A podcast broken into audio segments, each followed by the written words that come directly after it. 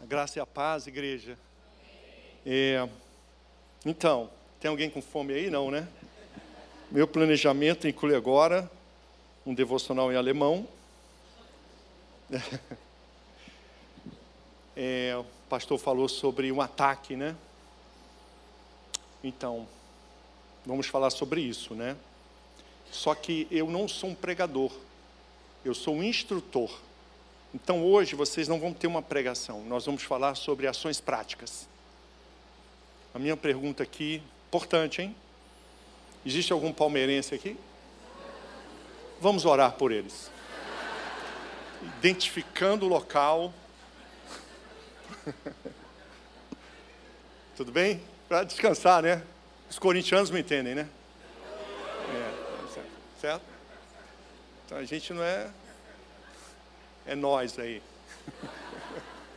Você sabe que corintiano não pode marcar. Não vou falar essa piada, não. Não, não, não. Sem piadas hoje.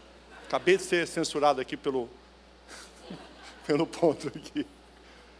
É, o meu chamado é treinar famílias, professores, policiais, líderes de igreja. Treinar para quê? Defender crianças, defender a família. Eu não sou do ministério do Alto do Monte, Êxodo 17. Moisés subiu o monte. Josué subiu o monte, gente, para orar? Subiu? Atualizando vocês. Havia um ataque a Malequita. Os amalequitas naquele tempo, pessoal, vinham com espada. Tá? Espada para matar, tudo bem?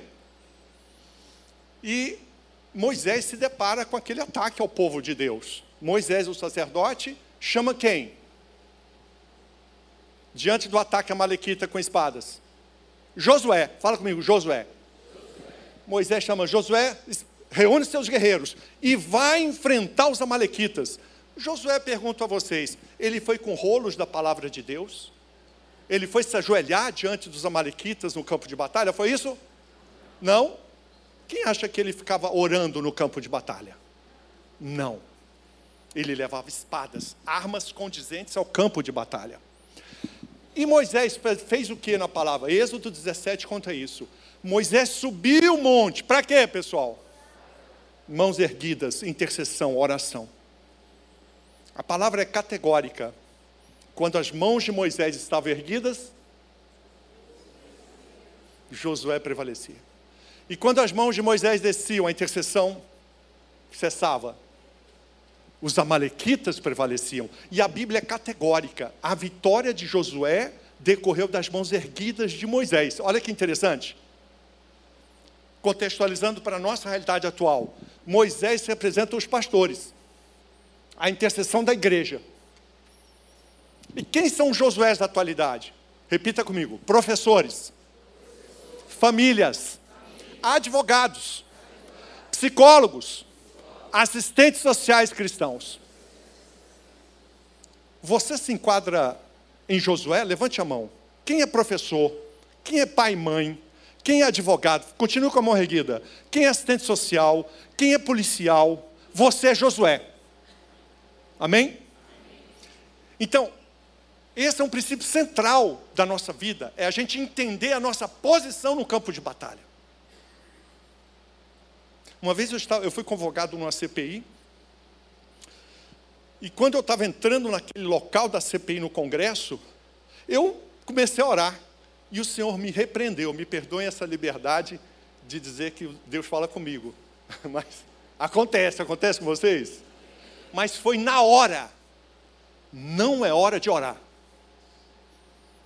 Eu aprendi, campo de batalha você não ora. Entende ou não? Não vá com a atmosfera do sermão do monte para o templo com os vendilhões. Quem me entendeu?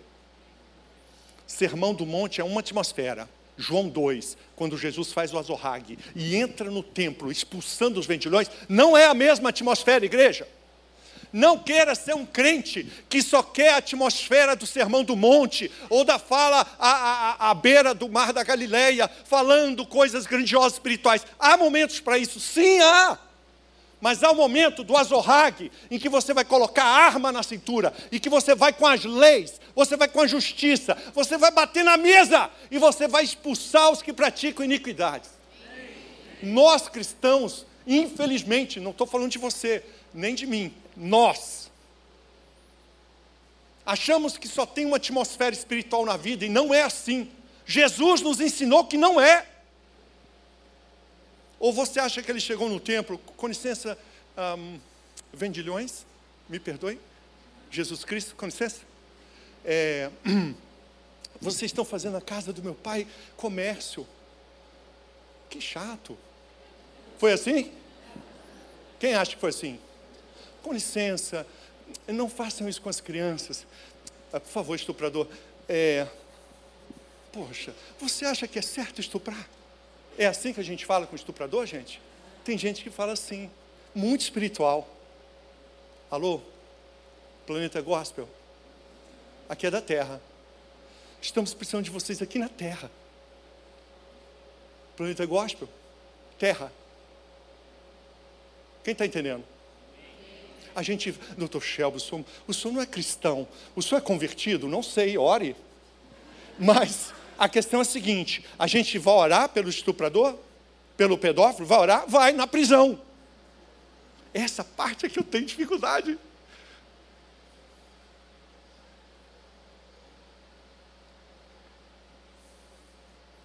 Eu quero que vocês entendam. Eu sou Josué, hein? Já deu para perceber, né? Então, então nós vamos falar hoje sobre instrumentos de justiça. Eu gosto de falar de armas e munição, mas calma, instrumento de justiça é mais bonito, não é isso? Para os pedagogos, quem é pedagogo? Professores, quem, tudo bem, instrumentos de justiça. Quem é mais bruto? Josué, Josué e Débora, levante a mão. Armas e munição. Está claro? Eu vou dar armas e munição, do bem, não vai matar ninguém, não vai ferir ninguém. Mas eu vim treinar vocês para uma coisa. Qual é o nosso objetivo hoje? proteger crianças do abuso. Doutor Shelby, proteger do abuso, eu não estou sentindo aquele azeite assim. Eu nem arrepiei. Entendi, entendi. Calma. Eu sei. Repita comigo. Proteger crianças do abuso é tão espiritual quanto orar por elas. Doutor Shelby, e a base bíblica? Mateus 25, 35. O que, que diz lá? Tive fome. Orastes por mim, é isso? Não. Jesus está dizendo assim: ó, vocês estão muito no azeite, vocês estão muito espiritual. Mas tem momentos na vida de, de todos nós em que o mais espiritual não é orar, nem evangelizar. O que, que é o mais espiritual? Agir, fazer. Então vamos lá. Tive fome, seja espiritual agora. Dá de comer, é Jesus que falou assim: ó, tive fome, me deste comer. Tive sede, me deste beber. Fui estrangeiro, me hospedaste. Olha só, quando você vê um haitiano, eita, agora ficou apertado, né? Doutor Shelby, eu posso hospedar um haitiano? Não, calma. Você vai orar para Deus, mas o estrangeiro é isso hospedar o estrangeiro. Então, é Jesus falando para nós em Mateus 25, 35 e seguinte, que ações materiais são espirituais. Quem entendeu isso? Ou seja, o louvor aqui, a adoração aqui é tão espiritual quando você sair dessa igreja e diante de alguém que tem fome, você dá de comer. É igualzinho, só que na vida. O problema é que a igreja se perdeu, porque lá a igreja primitiva, se vocês estudarem, e eu, eu, proponho que vocês estudem os historiadores ateus. Porque se um ateu está falando que a igreja era, era luz, é porque era mesmo. Já quando é um cristão, às vezes fala assim, está puxando a barra aqui, né? Pois os, os historiadores ateus, porque você sabe, a cristianização do Império Romano demorou 300 anos, 200 anos. Durante muito tempo, os cristãos nem orar em público podiam, nem igreja podia ter. A pessoa morria. Sabe o que, que os historiadores ateus falam? Que os cristãos dessa época cuidavam dos doentes, dos idosos, das viúvas e das crianças. Os historiadores ateus, estudando documentos, eles dizem que os cristãos cumpriam. Tiago 1,27, eles não falavam, não, também. Mas eles cumpriam a Bíblia, porque eles achavam que a Bíblia era uma regra de vida, não era uma regra só de proclamação. Quando você fala tudo que é bom, tudo que é justo, tudo que é de boa fama, nisso ocupai o vosso pensamento. O que está dizendo aí? Os seus pensamentos devem ser regidos por Deus. Ninguém está vendo, nem vai saber, mas o que você pensa tem que ser adoração a Deus. Essa adoração é a mais radical que você pode fazer. Não é aqui no templo, é uma, é uma oração na sua cabeça, porque a palavra de Deus diz: se você se ocupar do que é bom, de boa fama, do que é honroso, ocupa teu pensamento com isso. Olha que palavra. E quem vai ver essa adoração? Ninguém. Só você e eu. Quem mais vai saber o que você pensa? Só você. Eu sei o que eu penso. Extraordinário, né? Olha que adoração fantástica. Não vai ter lágrimas. Mas você não vai aceitar os pensamentos maus, não vai aceitar pornografia, você não vai pensar mal da sua mulher, nem do seu cônjuge, do seu marido, você não vai aceitar os pensamentos de separação, você não vai aceitar os pensamentos que seu filho não vai dar em nada, você não vai nem falar, porque você não vai nem pensar. Quando alguém que você não gosta passar, olha que adoração a Deus, você não vai pensar mal dela. Eita glória a Deus, aleluia. Isso é prosquenel. Prosquenel é interno, não é externo. Prosquenel, pessoal, é a palavra grega para adoração. Adoração interna, não é externa. Por isso que o diabo vem para Jesus e fala: Tudo isso te darei, se piptos prosquenel. Piptos é material, é, é, é a ação de você é, cair, né? Prosquinel também. Só que prosquinel, adoração, é a ação interior. Se vier aqui agora, um, pensa uma pessoa importante para o mundo, digna de honra. Não vale presidentes. Tira isso da sua vida. Vamos pensar uma pessoa importante. A pessoa importante passa. Duas pessoas podem se reverenciar a pessoa que, importante que chegou. Igualmente se dobrando fisicamente e demonstrando exteriormente uma honra à pessoa. Só que um por dentro fala assim: não vale nada. E o outro por dentro fala assim: nossa, que honra estar aqui. Um é prosquinel, o outro não. A adoração você não vê com os olhos. Amém? Então nós vamos hoje trabalhar a defesa das crianças. Base bíblica, Mateus 25, 35. E eu queria perguntar agora, algumas perguntinhas para vocês. Papais e mamães com filhos até 12 anos, levante a mão. Filhos até 12 anos. Ok? Papais e mamães que têm filhos de 12 a 17, adolescentes. Nossa, menos, né? Ok? Vovôs e vovós. Vovôs e vovós. Muito bem, famílias, famílias. Tem alguém da educação aqui, professor? Professores? Muitos professores, muito bom. Eu vou parar por aqui, senão daqui a pouco eu estou perguntando: tem algum auxiliar de enfermagem? Técnico de radiologia? O senhor esqueceu de mim, doutor Shelby.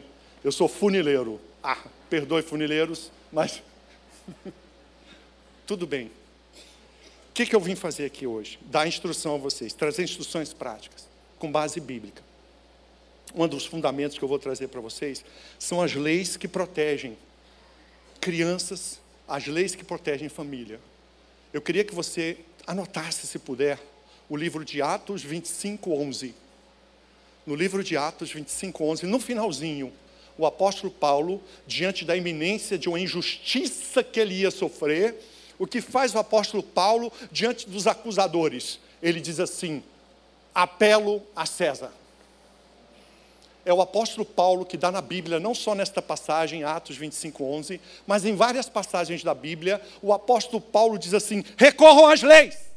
Apelar a César significa recorrer às, recorrer às leis romanas que protegiam o apóstolo Paulo. César significa, você sabe que o termo russo czar vem de César. Kaiser em alemão vem de César. César nem foi imperador romano, se você sabe. César era um general extraordinário, acabou morto por Pompeu, né? Foi Pompeu ou foi Crasso? Agora fiquei na dúvida. Ele foi morto, mas ele foi tão importante que o nome dele se transformou no nome do imperador romano. Olha que. E quando o apóstolo Paulo recorre a César, o que, que ele está dizendo na Bíblia para nós? Que quando preciso, ele recorreu às leis que o protegiam. Repita comigo. O apóstolo Paulo diz na Bíblia, Atos 25, 11, que quando preciso, ele recorreu às leis para se defender. Essa é a mensagem de hoje para vocês recorram às leis para proteger seus filhos. Quem aqui deseja proteger os seus filhos da erotização? Esse é o alvo central. Quem aqui deseja proteger seus filhos ou as crianças com quem você trabalha do abuso? É isso que eu vim fazer aqui. Dar ferramentas para vocês usarem em casa, usarem na escola, usarem na instrução do seu filho usarem na proteção do seu filho. São duas coisas diferentes. Proteger crianças é quando você se põe à frente. Banheiro, eu vou falar daqui a pouco, não vai sozinho. Proteção. Proteção é quando você vê material didático do, da criança impróprio, isso é proteção. Instrução é quando você dá para a criança ou adolescente o conhecimento para que ele se defenda. Olha que tremendo. Um menino de dois anos pode guerrear com um adulto perverso. Porque se ele tem os filtros da sexualidade, bumbum é lugar de excreção de fezes, professor. Quem pegou aí? Quem pegou? O filtro, o primeiro filtro. Vamos falar disso daqui a pouco. E por último, a revelação do dia. Essa é só para vocês. Não coloque suas emoções para baixo do tapete. Não tem nada a ver com a palestra. Tá? Nada a ver. Igreja, as emoções fazem parte da vida. Não sufoque suas emoções. Grite. Desculpa. Agora eu vou falar uma coisa. É, quem já ouviu falar de catarse? É um termo psicológico, né? Eu acho que não, vou falar não. É, há momentos de indignação, indignação tão grande que devo, alguém já teve vontade de falar um palavrão? Eu sei que não, eu sei que não. Só eu então, eu vou falar de mim. Eu vou falar de mim, para vocês ficarem tranquilos. Eu tenho momentos que eu estou tão indignado que vem palavrões, os piores possíveis. Vocês que são santos, orem por mim. Eu sei que vocês não passam por isso. O que está acontecendo comigo? Emoções que eu não sei lidar com elas eu não sei lidar. Emoções que me carregam para onde querem. Essas emoções existem, reconheça. Desejos maus, que por algum motivo vêm. Não sufoque isso para baixo do tapete. Traga isso para a luz. Tem um, um, um filósofo alemão, não era cristão, chama Immanuel Kant. Immanuel Kant tem uma frase muito interessante para nós.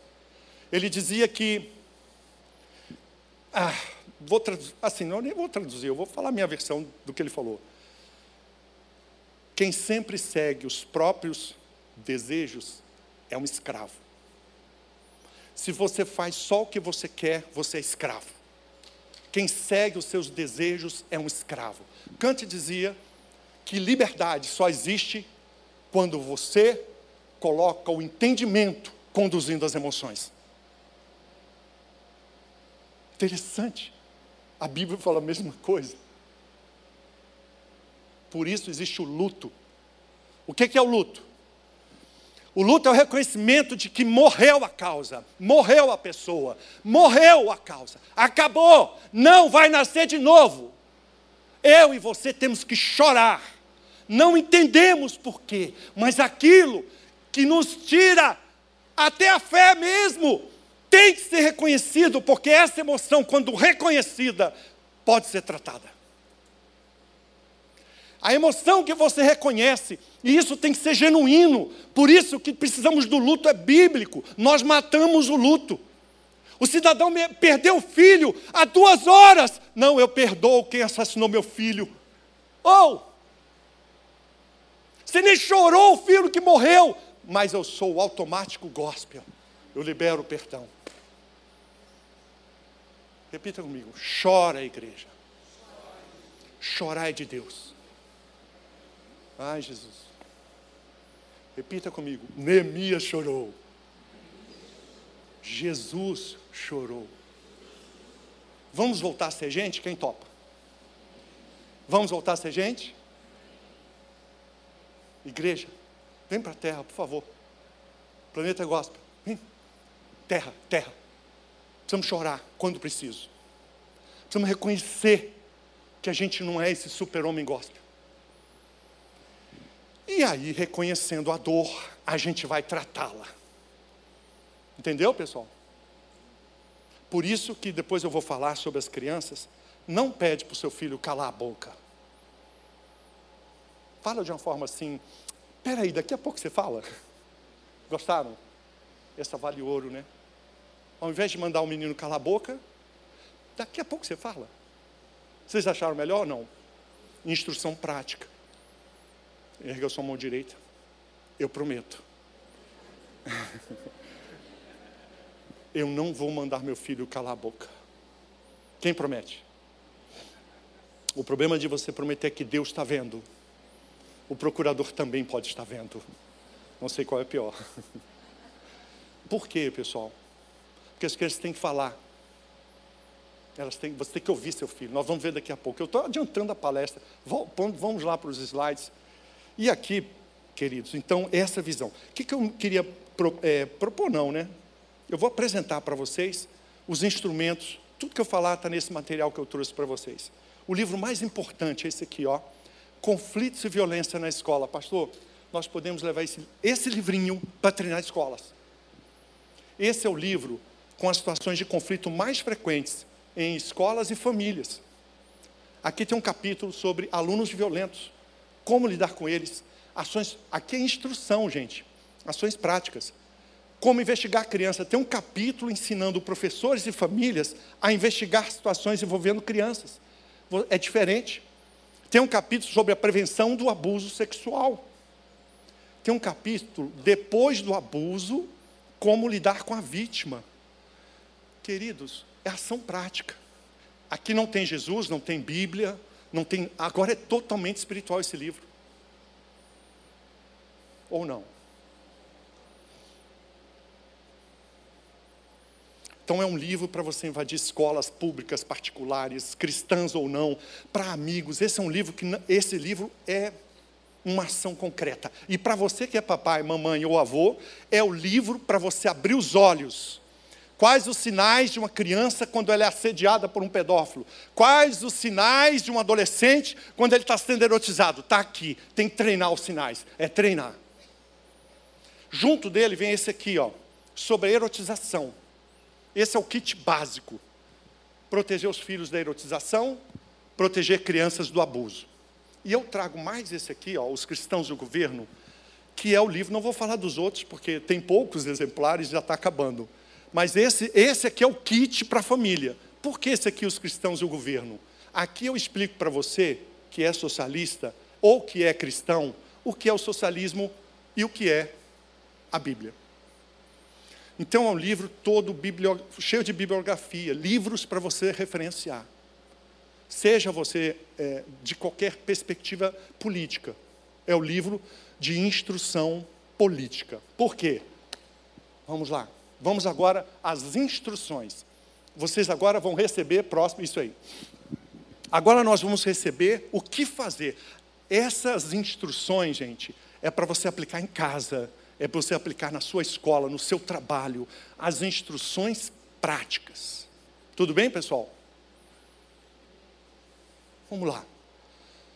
A atenção é a defesa mais poderosa da família. Estar atento. Com o quê? Número um, olha lá. O acesso dos filhos às redes sociais ou mídias. Celular, iPad, televisão. Atenção, aqui está a maior mentoria hoje das crianças no tema da sexualidade, no tema das visões políticas e da moral, é a rede social. Por isso, menores de 12 anos, essa é a instrução, não podem ter celular. Doutor Shelby, o senhor tem filhos? Tenho. O senhor não dá celular para o seu filho de 9 anos? Dou, o meu. E ele fica do meu lado, sem headphone, com o som bem alto. Tudo que ele acessar, eu ouço. Nem sempre eu estou olhando, mas ele está no mesmo cômodo que eu. Criança tem que ser monitorada direto. Ai, doutor Shelby, se fizer isso, estou segura? Não, porque no recreio da escola ele vai ver pornografia com o celular do amiguinho. Atenção, igreja. Atenção. Onde que as crianças vão ver pornografia? Você cuida do seu filho. Ele não tem celular, só usa o seu celular. Mas no recreio da escola será? Desculpa, até na igreja. Muitas igrejas, lá no fundo, o pastor pregando, todo mundo no azeite, e os meninos vendo pornografia no celular que o pai deixou o menino ver. Outra hipótese: adolescentes com crianças. Pode ser irmão, pode ser primo. O menino está vendo que não presta, os outros estão vendo juntos.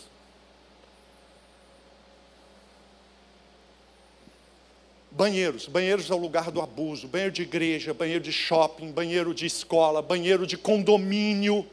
Se o banheiro é frequentado por adolescentes e adultos e crianças, é lugar de alto risco. Ah, não, lá só pode criança. Também. Porque tem uma idade que a criança não tem noção. Primeira infância até seis anos, pessoal, não pode ir sozinho no banheiro. Assim, não, não. Dos seis aos doze tem que ver a característica, porque nós vamos ver mais à frente. Se você der os filtros de cuidado, a informação e orientação aos seus filhos, por exemplo, não pode pegar no bumbum, não pode pegar no pintinho ou na vagina. A criança tem que receber orientação clara para ela se defender, mas não pode ser um terror também, para a criança sentir assim, ai, ninguém toca em mim. Tem isso. Quem está entendendo? Tem aí um jeito. Por isso que eu trago livros, pessoal, para você não sair daqui. Filhos, assisti hoje uma palestra do procurador Guilherme Schaub. Sente-se aqui na frente. Vamos falar agora sobre vagina, pênis e ânus. Não, não, não. Você não vai fazer isso. Levante a mão direita. Não vai. Não é assim. A criança fala nos momentos mais inusitados. Vocês estão lá almoçando, né? A criança no meio do almoço, papai, o coleguinha mexeu no meu piu-piu. É desse jeito. Agora você vai aprender a fazer cara de paisagem. Faz aí. Repita comigo. É mesmo, meu filho? Repete aí. Cara de paisagem. É mesmo, meu filho? Como foi isso? Não ria. Você tem que treinar. Desculpa, maridos, papais e mamães. Treine carne de paisagem. É mesmo? Porque como é que faz a mãe? O quê? claro, sim. Algumas poucas mulheres. Normalmente a gente nem encontra por aí. São raras. Então, vamos, vamos ver mais à frente isso. Amizades. Amizades. Põe no seu radar. Amizade desculpa, pode ser tão nocivo quanto o celular. E aí você tem que saber quem são os pais dos amigos do seu filho. Tem que ver. E aí, tudo bem? Ah, mãe de fulano, vamos tomar um café? Entendeu? Tome um café, visite as redes sociais. Morte aos cristãos. Ah, Lindona. Tem isso, gente, desculpa. Mas assim, até pior. E, e, e veja, eu não estou pedindo para vocês praticarem nenhuma ilegalidade. São ações legais. Todo mundo pode acessar as redes sociais, não é, gente? Pode, para conhecer. E podem acessar a sua também, nenhum problema. Amizades, ponham grande um, stress, né? Sublinha isso para que você fique claro, principalmente adolescentes, tá? Adolescentes de olho nas amizades. Atenção. Chame os amigos dos seus filhos para pipoca em casa, que é mais baratinho. Quem cozinha bem? Bolo, pizza. Chama. Chama, não fala nada, só ouve. Com treino vocês vão ver muito mais do que veio hoje. Eu quero que vocês treinem, porque olha só, muitas vezes é um amiguinho do seu amigo. Você vai ver o seu filho, o amigo do seu filho que está precisando de, de alguma coisa. E não tenha dúvida, o amigo vai influenciar o amigo. Para o bem ou para o mal? Normalmente para o mal, né? Porque entra a questão de drogas e tudo mais. Materiais didáticos. Drogas, comportamentos sexuais, é, e tudo mais. Materiais didáticos, muita atenção. E aqui não é só o da escola, os livros, as revistas, músicas e vídeos, né? não precisa nem falar, né? O que está acontecendo com a gente. Tem um livrinho aqui, ó, Família Duque Escola Ensina. Não é o que eu estou sugerindo para a família. Esse aqui é quem quer saber mais sobre as leis que estão a nosso favor. É impressionante como a gente engole música e vídeo que a lei proíbe. Doutor Shelby, se a lei proíbe, por que, que eles fazem isso? A Bíblia explica. Porque eles vieram para roubar, matar e destruir. Eu já ouvi isso em algum lugar. Não é? Quem veio para roubar, matar e destruir? Igreja, está na Bíblia. E por que eles fazem isso? Porque não tem ninguém para enfrentá-los. Agora tem um monte de gente que eu orientei que está lá no Hotel Fazenda, passa uma música pornográfica. É, senhor gerente, o senhor já leu o artigo 234 do Código Penal? Não. Ah, eu fiz a gentileza de colocar aqui, ó. Realizar audição pública de caráter pornográfico obsceno. Pena de seis meses a dois anos de prisão. Eu estou aqui para ajudá-lo. Porque se uma família souber disso e fizer uma gravação, dando moral, Pergunta o que o, o gerente fez. Trocou a música. Vocês ouviram falar de Davi é, escrevendo cartas de repúdio a Golias? Vocês não leram a, a Bíblia? Diz que Davi, diante de Golias, fez uma postagem. Que absurdo esse Golias. Foi lá estudar Golias dava palestras sobre Golias. Então o gigante escreveu uma carta de repúdio a Golias. Esse Davi somos nós. Davi não fez nada disso que nós fazemos. O que, que Davi fez exatamente com Golias? Enfrentou, combateu Golias. É isso que está faltando para nós. Tem algum Davi aqui que quer combater Golias? Quem tem? Eu vim aqui para combater não vim reclamar. Eu não bato palmas para Golias porque ele está destruindo a gente. O Senhor fala, bom trabalho. Não falo, porque ele está destruindo a infância. O que que exatamente os cristãos deviam fazer? Combater o mal. Não contemplar o mal. Não murmurar do mal. Não.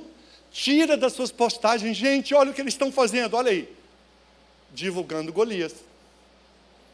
O maior divulgador de Golias é, é o Davi dessa época. Nós. Não temos uma palavra, não temos uma lei. E eu estou dizendo para você: você restaura uma cidade inteira com as leis. Eu tenho casos, Blumenau, a escola adotou ideologia de gênero. O cristão foi lá com o advogado, pastor Rafael, e ele, com os argumentos legais e estratégias práticas, fez a escola voltar atrás.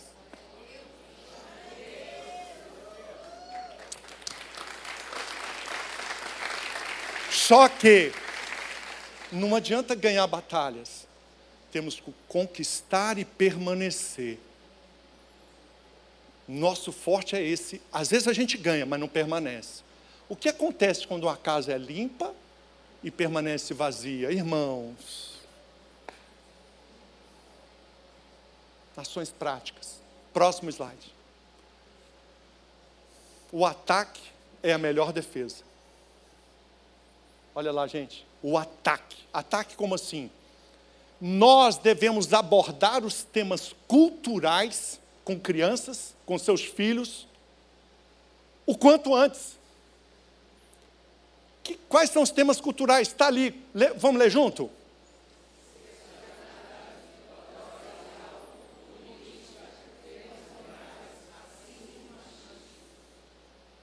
Os nossos filhos, netos, as crianças estão sendo atacadas nisso aqui. Estão sendo erotizados, estão sendo estimulados, isso. Estão sendo estimulados ao consumo da droga. Estão sendo estimulados à política, manipulados, corrompidos. Ensinamos os versículos bíblicos, sim. Fazemos o devocional, amém. Isso aí é a base de tudo. Só que nós não estamos dando para os nossos filhos, netos e alunos, professores, o conhecimento sobre aquilo que eles estão sendo atacados. O que, que eu estou propondo aqui? Nós vamos fazer isso primeiro. Como? Nós vamos falar de sexualidade com as crianças. Nós da igreja, você com seus filhos, avós, com seus netos. Igreja, ter isso como alvo permanente. Daqui um ano, ah, já fizemos ano passado. Não, não nasceu nenhuma criança. É permanente o tema da sexualidade. Os meninos estão perguntando, eu, tô, eu dou palestras em várias escolas do Brasil, treinamentos contínuos para sistemas de educação. O que, que os diretores estão me falando? Doutor Shelby, as crianças estão perguntando quando elas vão poder decidir se são menino ou menina. A igreja não está vendo esse incêndio? Não estamos vendo, é isso? Alguém está vendo isso? Pouquíssimos. Vocês vão, como assim? E você acha que seus filhos e netos não estão expostos a isso? É isso? Não estão? Estão. Então vamos nós darmos o primeiro. Aí eu trago para vocês esse livrinho, ó. Eu já falei sobre ele, Os Cristãos do Governo. Esse é o livro para esses temas. Onde eu mostro a estratégia do inimigo e os argumentos. Igreja, o inimigo quer de nós o quê? Ele pratica crimes, ele pratica violações a crianças e a família. Tudo que o inimigo quer de nós é que a gente vá com argumento religioso, com a Bíblia. Olha que interessante. O inimigo quer que a gente o enfrente lá fora com a Bíblia. Fez sentido ou não? Por quê? Quando ele pratica ilegalidades, quando ele apresenta pornografia, que é crime para a criança, quando ele viola os direitos da família, que é dano moral, que a criança, que, que a família pode reagir, a gente vem com a Bíblia, ou seja, as ilegalidades que eles praticam, a gente transforma em tema religioso, polêmica. O que, que o inimigo não quer de nós? Que a gente vá com código penal, com código civil, repita comigo, código penal, código civil, estatuto da criança, constituição, e nós fazemos isso. O que, que eu estou propondo para vocês? Vamos mudar esse jogo, amém? O que, que nós vamos levar na escola do filho, nos ambientes públicos, até na sua família, muitas vezes cunhados, irmãos que estão contaminados, vamos levar as leis. Repita comigo, vamos levar, as leis. Essas são as armas de Josué e Déboras desta geração. Quem entendeu? Proclame as leis. Ah, mas você é cristão, não vem aqui, a lei é para todos. Artigo 3 do Código Civil. Lei federal. São absolutamente incapazes os menores de 16 anos. Vamos repetir? São absolutamente incapazes os menores de 16 anos. Só esse artigo já faz um estrago no inferno. Sim ou não, gente? Eu nem vou falar que a lei permite que os pais exijam que os filhos prestem serviços domésticos. Não vou falar sobre isso. Tá certo? Não interessa a vocês, interessa? Interessou? Não? Mais ou menos. Quem se interessou sobre isso? Próximo. A lei fala coisas lindas. Artigo 79 do Estatuto da Criança diz que as revistas, publicações dirigidas a crianças e adolescentes devem respeitar os valores éticos da família. Vamos bater palma para isso? Armas, munições, instrução que a gente não conhece. O inimigo agradece a nossa ignorância. Tudo ele quer são crentes religiosos que no ambiente público, que no ambiente da escola, que no ambiente com pessoas não cristãs, a gente recorra à Bíblia. Pois nós vamos mudar. Quem a gente vai seguir? Não vou falar. Quem? Hum? Mas quem da Bíblia fez isso?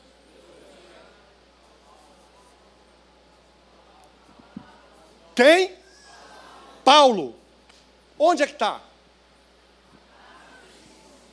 Atos 25, 11. Amém, igreja? Glória a Deus. No ambiente público são as leis. E outra, nós vamos deixar de ter temas gospel. Nós vamos passar a cuidar de toda a cidade, todas as crianças, todas as famílias. Porque hoje nós ficamos num cantinho com as causas evangélicas. Nós não, não fomos criados para estar num cantinho, nós fomos criados para iluminar a cidade inteira.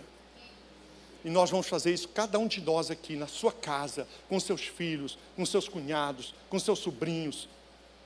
E depois a igreja, alcançando outros pastores, alcançando outras lideranças.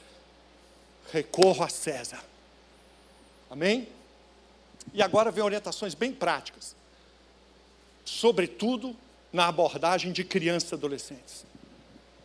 Não revele sua preocupação em situações suspeitas. Nós já treinamos aqui cara de paisagem, tudo bem?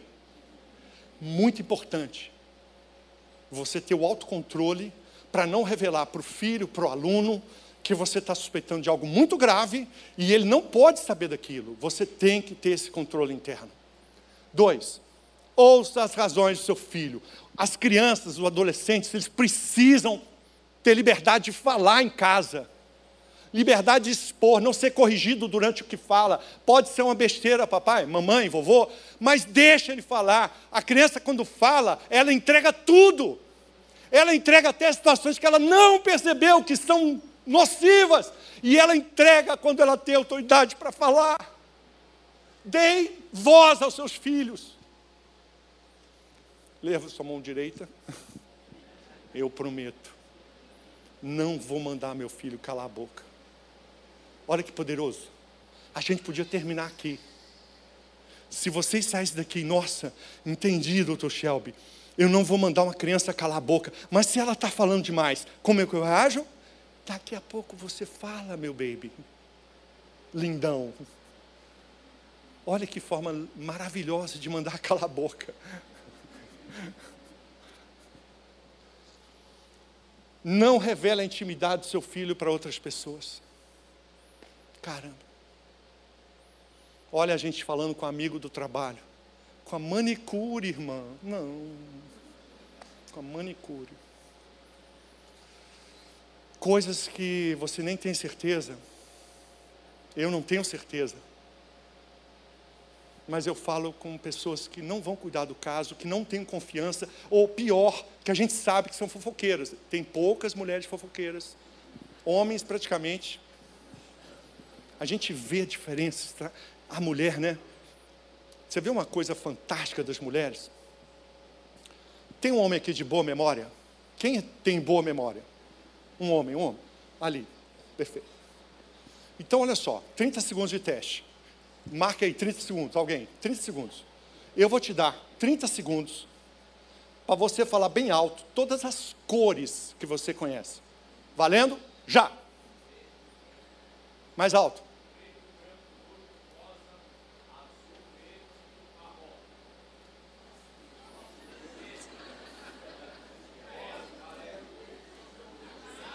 Fantástico, fantástico. Acabou. Então vocês acabaram de ver um 386 em plena execução das suas tarefas, né? Muito bom. Windows, é o Windows 386 não? O que, que era o 386? É, vocês nem sabem, né? Muito bem. Agora eu quero pegar aqui, eu vou escolher qualquer uma mulher. Tá certo? Só que eu vou dar cinco minutos. Mas para ela falar todos os tons de azul que ela conhece. Quem topa? Porque cinco minutos eu acho que vai dar. Não vai?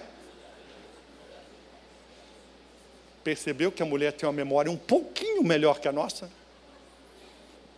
E ela, quando olha para um lugar, ela já fotografou? Quem percebeu isso? Que ela lê mente, que ela sabe o futuro, a ponto de você começar, posso falar minha opinião? Já sei. Quem já passou por isso? Isso é um bullying. Então, assim, a mulher, não, eu estou falando sério, eu estou elogiando a mulher, embora mais ou menos, né? É, é, não, não tem comparação com a gente. extraordinários mesmo. Mas as mulheres são melhores que os homens? Não. Dá vontade, né? Mas, francamente, assim, como, como às vezes você vê uma, uma, uma senhora de 80 anos, eu, eu acho incrível a riqueza da mulher. A gente é meio pobre, né? Eu comparo o homem com um cachorro, que tem um rabo empanado assim, né? Ou, ou assim, dois modos, né? E o gato, a mulher. O gato tem 150 formas de ser, né? Já, você tem gato? Quem tem gato? Então, na verdade, ele te possui. Você acha que tem ele, mas, enfim. Voltemos à palestra.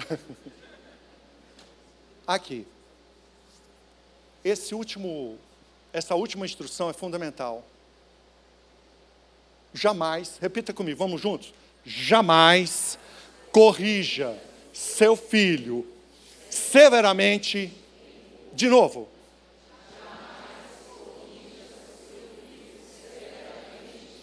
Eu pergunto, então você não deve corrigir seu filho? É isso? Foi isso que eu falei? Não. Ah, eu estou dizendo que não pode corrigir severamente, é isso? Não em público. Como assim, doutor Shelby? É. Sabe o que é corrigir severamente um filho em público? Repita comigo: humilhação.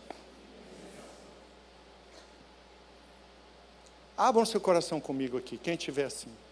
Quem já fez isso com seu filho? Levante a mão, levante a mão. Isso. Temos chicotes aí? Eu e você já fizemos isso. Qual é a saída? Leva a pessoa para um lugar, leva a criança. Em particular, isso se aplica até família, reuniões de família. Não faça correção em público do seu filho. Os primos vão zoar dele. Quem está entendendo isso? Igreja não se corrige, escola não se corrige severamente. Ah, doutor, como é que eu faço na escola? Mesmo princípio. Tem que corrigir severamente? Guilherme, por favor, vem aqui. Você dá um jeito.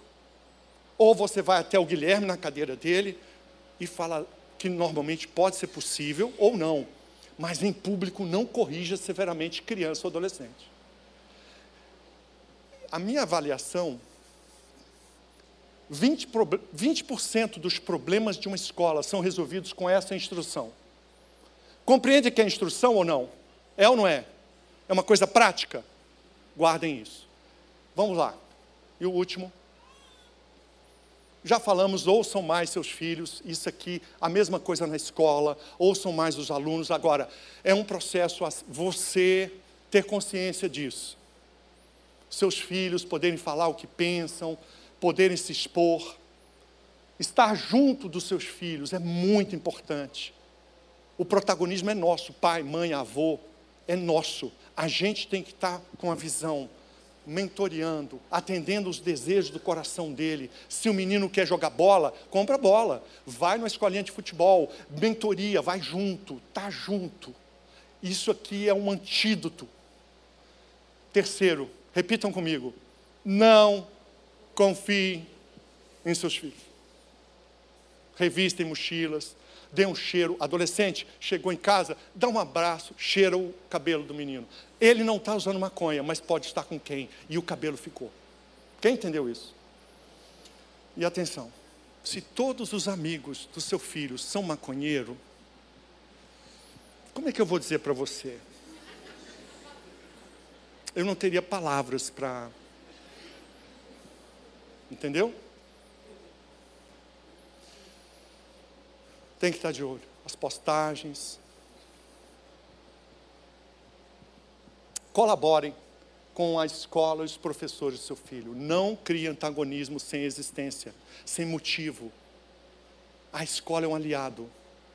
Esse material aqui, gente, muita coisa aqui você leva para o professor. Não dê livro para professor, não. Leva a instrução. Ah, eu queria ver onde está. Aí você empresta o livro. Entende o que eu estou dizendo? Você pode usar um material é, que seja útil para a pessoa, levando ela a ter interesse. Entende? Quem pegou isso? É muito importante. E meu desejo para vocês, próximo, último, terminamos. Vamos repetir? Cuidar dos filhos. De novo.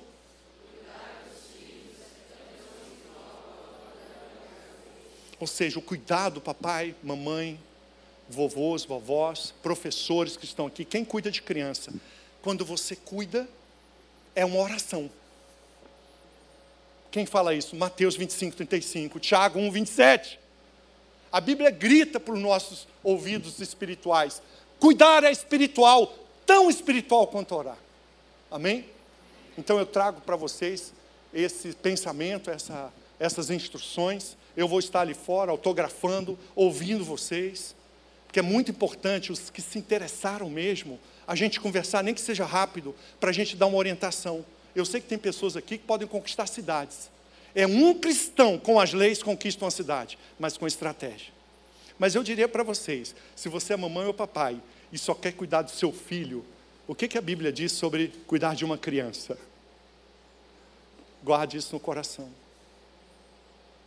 É grande obra. Amém? Que Deus te abençoe e te guarde. E vamos juntos. Ah, sim, esqueci uma coisa importantíssima. Visite lá o meu Instagram. Me sigam no Instagram, que é um lugar onde eu dou muita instrução, tem muitos vídeos com tudo isso e, e outras coisas. Tá bom? Deus abençoe, gente.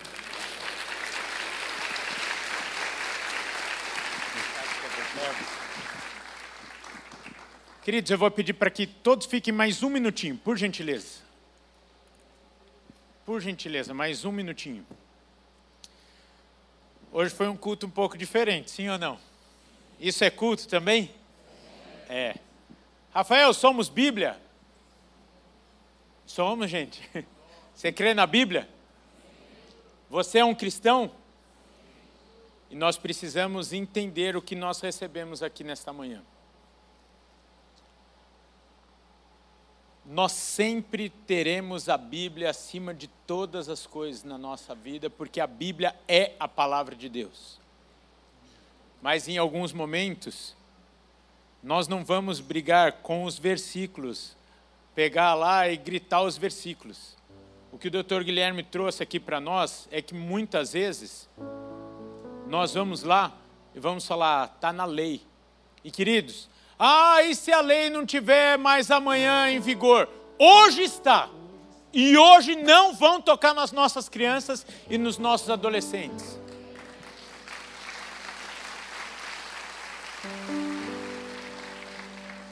Nós cremos no poder da oração? Cremos, nós cremos. Gente, nós somos crentes. Somos crentes e cremos mesmo que o Senhor ouve a nossa oração, que Ele cuida das nossas crianças, onde nós não podemos estar em todos os momentos, em todas as ocasiões. Mas essa palavra é uma palavra de despertamento, de tirar a igreja da zona de conforto e fazer alguma coisa você levantar do sofá, em vez de ficar assistindo somente as notícias, você tem uma ferramenta. Você tem sua fé, você tem a palavra de Deus e a ousadia que o Senhor te deu para cuidar de pessoas, para livrar tantos danos, e eu não sei, o Dr. Guilherme pode me corrigir, mas a última estatística que foi publicada, mais de 65% da população feminina brasileira já passou por algum abuso. Você já sabia disso? Arredondando, e eu estou sendo conservador aqui, dependendo das regiões, passa de 70. Sabe o que, que significa? Sete a cada dez. Gente, se isso não mexe com o teu coração, eu não sei o que mexe com o teu coração.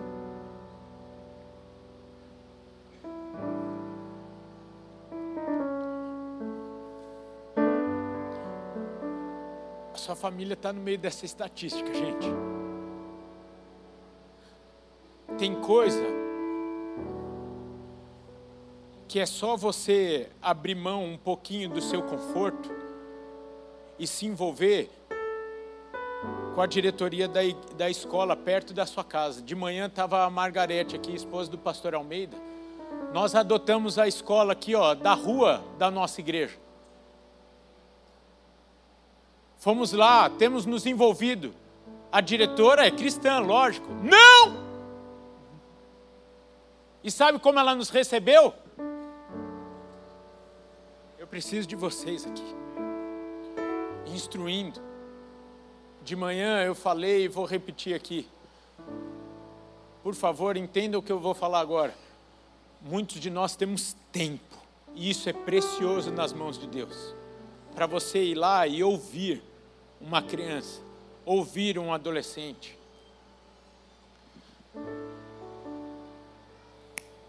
Tem uma urgência em tudo isso, queridos. O Senhor está voltando. Precisamos cuidar de vidas. Precisamos povoar o céu. Precisamos nos posicionar como cristãos, à luz da Bíblia, em oração, mas demarcando, falando, Satanás, aqui você não vai entrar não. Para isso que o Senhor nos deu a autoridade da palavra de Deus, para isso que o Senhor nos deu autoridade na oração e para isso que o Senhor permitiu leis Estou falando aqui, hoje, 7 de maio de 2023, São Paulo, Brasil. Não estou falando de outros países, estou falando agora. É aqui, ó, é pegar e falar: aqui, Satanás, você não vai entrar. E muitas vezes, e aqui, talvez eu nunca falei isso. Só essa semana eu cuidei de três casos de abuso, gente. E um deles gerou uma tentativa de suicídio. É que às vezes a gente tem que trazer algumas informações dessas para trazer um despertamento. Falar, ei, está do seu lado.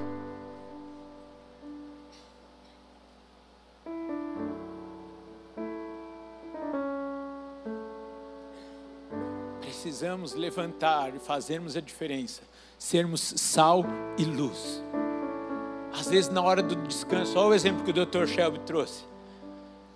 Lá no Hotel Fazenda, o seu filho ouvindo aquele monte de lixo e você falando: estou no meu momento de descanso, estou de férias, ah, não quero lutar contra o diabo. E o seu filho ouvindo um monte de coisa que vai destruindo a identidade dele, suas emoções, seus princípios, seu caráter. Eu falei algum tempo aqui atrás. O que eu aprendi no exercício físico. Judia do seu corpo hoje para ele não judiar de você amanhã. Invista nessas coisas hoje na vida dos seus filhos para você não chorar amanhã. Faça diferença hoje, onde o Senhor te colocou. Rafael, eu nem sei o que eu estou fazendo aqui, eu nem tenho filhos. Que bom que você está aqui e está ouvindo isso.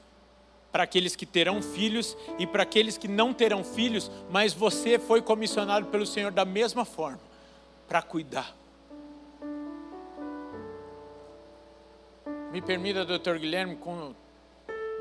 eu não tenho, apesar de não ter baixado meu OAB, está aqui o doutor Leonardo que faz isso melhor do que eu. Eu não tenho mais como citar essas leis. Você tem o material lá atrás e o doutor Guilherme estará à sua disposição lá atrás. Tome posse dessas ferramentas. Tome conhecimento daquilo que você pode fazer. E eu preciso encerrar porque já acabou o nosso tempo. Pedindo para você ficar de pé. E te convocar para agora usarmos a ferramenta das ferramentas.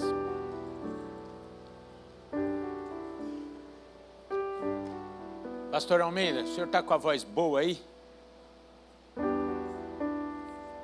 Para nos dirigir em oração e num clamor, nós vamos começar todo esse movimento. Hoje, se você ainda não começou na sua casa.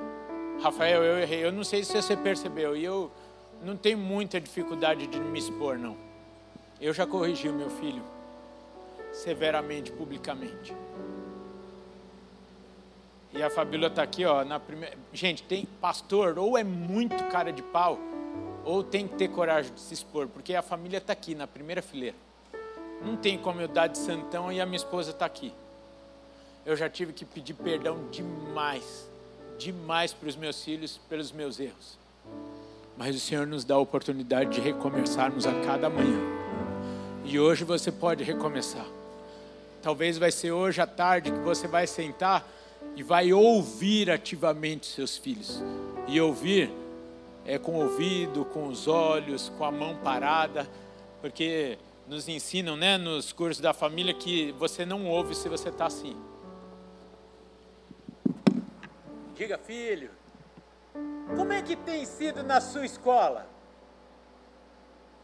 Cara de paisagem.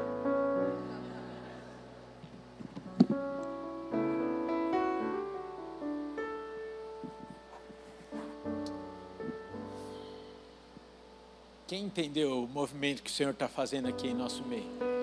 Eu vou aproveitar que ele saiu do salão. Dr. Guilherme Shelby não é um pastor, não é um teólogo. Muito, ele, ele me falou ontem, quando eu busquei ele no aeroporto, ele falou assim: Rafael, a, aquilo que eu falo é como um peixe. Como que você come peixe? Tem que ir tirando espinhos às vezes é muito diferente do que vocês que vêm aqui às dez e meia da manhã estão acostumados com o pastor Jonas. Ô, oh, lindos, vamos perdoar, vem aqui. E nós continuamos crendo em tudo isso. Mas nós, neste mês da família, estamos trazendo algumas ferramentas junto com a Bíblia e que, como ele bem baseou nos textos bíblicos, que precisamos nos posicionar de forma corajosa. Então, Saia daqui refletindo. Muitas coisas não serviu para você, maravilha. Outras com certeza serviu. Outros para um despertamento. Outras para você pesquisar mais. E aí me permite ser repetitivo, sair da sua zona de conforto. Porque algumas coisas nós justificamos por conta da nossa, me perdoa usar esse termo, mas eu acho que é hoje mesmo. Por causa da sua preguiça. Preguiça coisa que o diabo não tem contra você e nem seus filhos e nem sua família. Que ele trabalha intensamente. E nós queremos, ó, sombra e água fresca. Deixa para o céu isso. Vai ser bom demais lá no céu. Louvando, adorando. Aqui também a gente louva, adora, a gente faz de tudo isso. Mas, cara, bora! Os demônios estão aí na rua agindo. E o Senhor levantou um exército, e esse exército sou eu e você, para guerrearmos, e é o que nós vamos fazer agora em oração. Por favor, pastor Almeida. Queridos, você está listado nesse exército? Então, por favor. Senhor, nós queremos nesta manhã pedir perdão pela nossa negligência. Quantas vezes negligenciamos a nossa família, os nossos filhos mas nós queremos neste momento, diante deste desafio que nos foi colocado nesta manhã, esta palavra que veio ao nosso coração, nos posicionamos como igreja do Senhor com a tua palavra. Diz que as portas do inferno não prevalecerão contra a sua igreja e nós nos posicionamos contra toda arma forjada do inimigo contra a igreja, contra as nossas famílias. Pai, nos posicionamos, sim, Senhor, contra tudo aquilo que vem para destruir as nossas crianças, a nossa família, e é em nome de Jesus que nós nos entregamos totalmente ao Senhor nesta manhã, dizendo: Senhor, eis-nos aqui, nos usa como farol, nos usa como instrumento de mudança, nos usa como catalisadores da tua palavra para a mudança desta sociedade. É em nome de Jesus que oramos. Amém. Amém Amém. Que o amor de Deus, Pai, seja com cada um de vocês, em nome de Jesus. Amém.